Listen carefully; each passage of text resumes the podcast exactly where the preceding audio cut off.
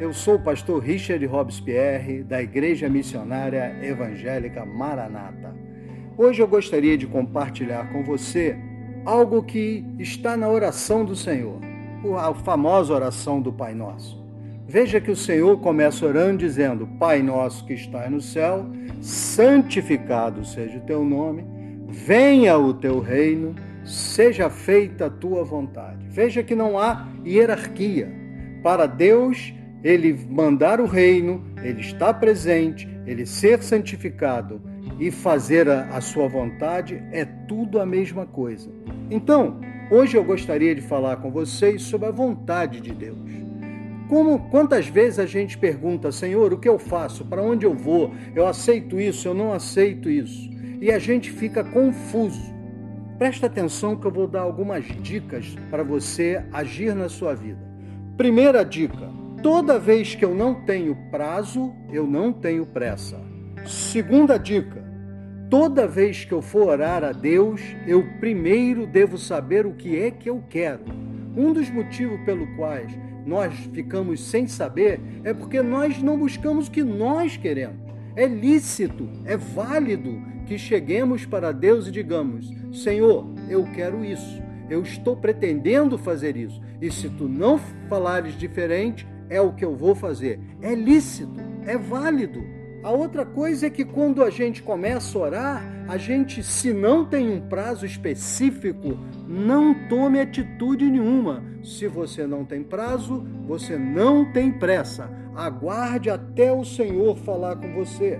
Terceira dica: aceite não como resposta.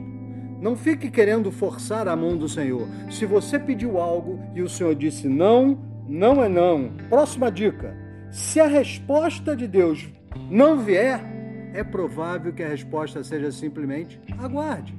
É lógico. Por que não aceitamos o fato que Deus está dizendo aguarde? Aguarde que no momento próprio eu vou falar com você.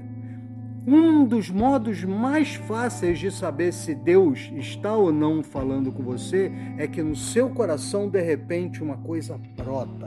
É uma coisa que fica lá dentro e não vai embora. É uma forma muito certa. Por último, esteja aberto a uma resposta pentecostal. Alguém que revele uma visão, sonho, profecia ou simplesmente no meio de uma pregação na sua igreja, você ouve que Deus está falando com você. Mas e agora? E se eu tenho prazo e não, não tenho resposta? Ah, aí é outro nível de, de, de coisas para fazer. Vou dar outras dicas. Em primeiro lugar, se você chegou o teu prazo e você não tem uma resposta de Deus, é porque ele quer que você use a sua inteligência. Seja racional. Veja se está ok, se fazer causa algum dano, se provoca algum risco, se você corre algum problema, se ocorre algum problema se você fizer. Segunda coisa, se não tiver resposta, Use a experiência. O que é que as pessoas normalmente fazem quando estão na mesma situação?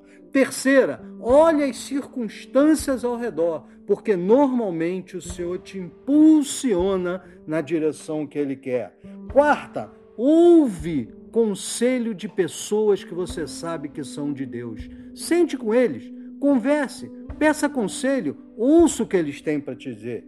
Quinta dica, Sempre mantenha no seu coração o desejo profundo de obedecer.